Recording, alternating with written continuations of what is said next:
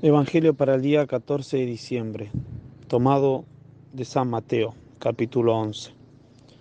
En aquel tiempo Jesús dijo a la gente, yo les aseguro que no ha surgido entre los hijos de una mujer ninguno más grande que Juan el Bautista.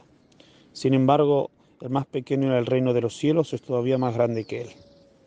De los días de Juan el Bautista hasta ahora el reino de los cielos exige esfuerzo y los esforzados lo conquistarán porque todos los profetas y la ley profetizaron hasta Juan, y si quieren creerlo, él es Elías, el que habría de venir.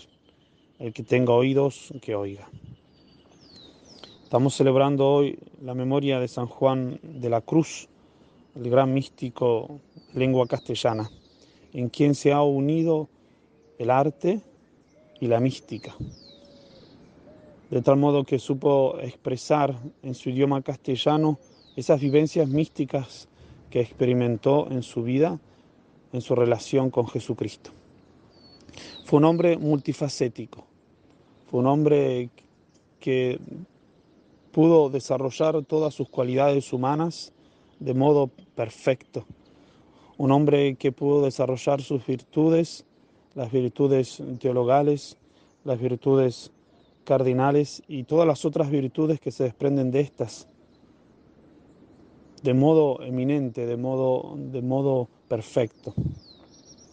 Pero más allá de todo esto, más allá de todos sus dotes, eh, cualidades y de todo lo que ha trabajado, lo más importante de este gran hombre, de este místico que, que fue padre espiritual de muchos otros santos, es el hecho de que estaba profunda, profundamente enamorado de Jesucristo.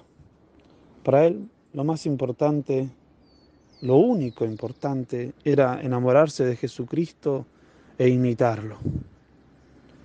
Si esta vida no es para imitarle, entonces no sirve de nada, solía decir.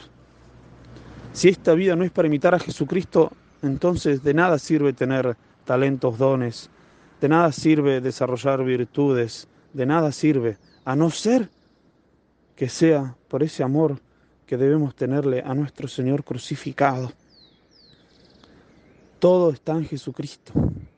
Por eso él insistía en que cada uno de nosotros tiene que conocer más y más a Jesucristo para poder enamorarse de él más profundamente. Y decía, Cristo es una subida caverna en la piedra que siempre esconde mucho más de lo que muestra. Y dice, por más misterios y maravillas que han descubierto los santos doctores y entendido las santas almas en este estado de vida, les quedó todo lo más por decir y aún por entender. Y así hay mucho que ahondar en Cristo. De este modo, San Juan de la Cruz nos está mostrando que él tenía como propósito, como propósito de su vida, profundizar en Jesucristo, ahondar en el misterio del Verbo encarnado, conocerlo más y más, para poder enamorarse de Él perdidamente. No hay otro oficio, no hay otra cosa que debamos hacer en esta vida que, que no sea este, el de conocer a Jesucristo, el de enamorarnos de Él. Por eso hace falta una lectura asidua del Evangelio, un contacto íntimo con Él en la oración, para poder conocer a Jesucristo. El resto no sirve, el resto no vale, a no ser que sea dirigido, a no ser que sea relacionado con este conocimiento y con este amor por la segunda persona de la Santísima Trinidad, por Jesucristo, el Verbo encarnado.